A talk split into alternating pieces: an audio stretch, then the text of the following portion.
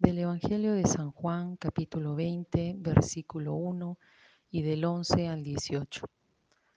El primer día de la semana va María Magdalena de madrugada al sepulcro, cuando todavía estaba oscuro, y ve la piedra quitada del sepulcro.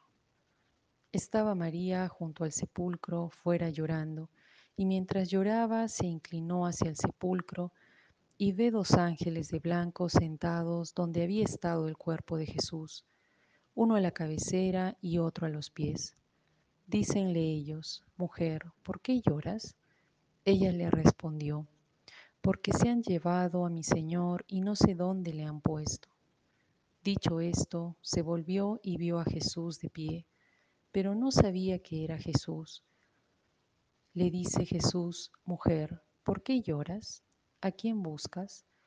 Ella, pensando que era el encargado del huerto, le dice, Señor, si tú lo has llevado, dime dónde lo has puesto y yo me lo llevaré.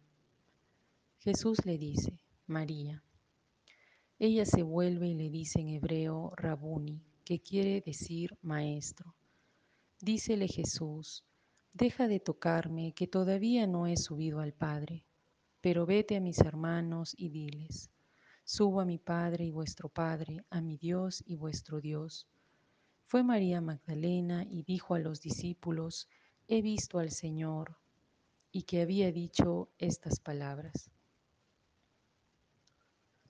El Evangelio de hoy nos habla de María Magdalena y el sepulcro vacío. Me llamó la atención algunas partes de este Evangelio. Primero, que fue María Magdalena la que fue al sepulcro. No fue Pedro, no fue Juan, no fue María, y pensaba un poco en la vida de María Magdalena antes de conocer a Jesús. Eso explica que ella estaba tan agradecida porque Jesús cambió su vida. Por eso la pena que sentía frente a su muerte era muy profunda. El Evangelio dice que María Magdalena salió de madrugada, cuando todavía estaba oscuro. La madrugada no es solo un tiempo intermedio entre la oscuridad de la noche y el día donde hay una plena luz. Es también un momento de silencio, pero además donde tenemos la certeza de que la noche, por más oscura que sea, ya va a terminar.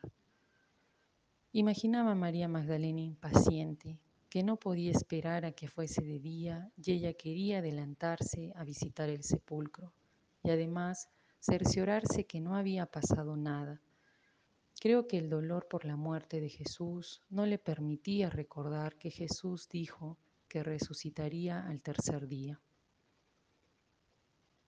Nosotros, al igual que María Magdalena, pasamos también por la pérdida de nuestras esperanzas, de sentido de la vida, y esta pena o dolor impide que podamos ver a Jesús.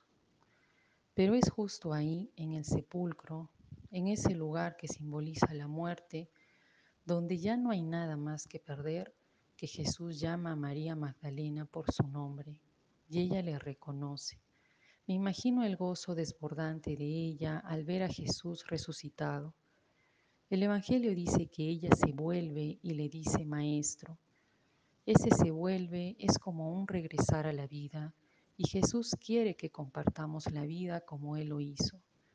Jesús la devuelve a sus hermanos, a su comunidad, y ahí en el compartir la vida es que siempre se manifestará Jesús.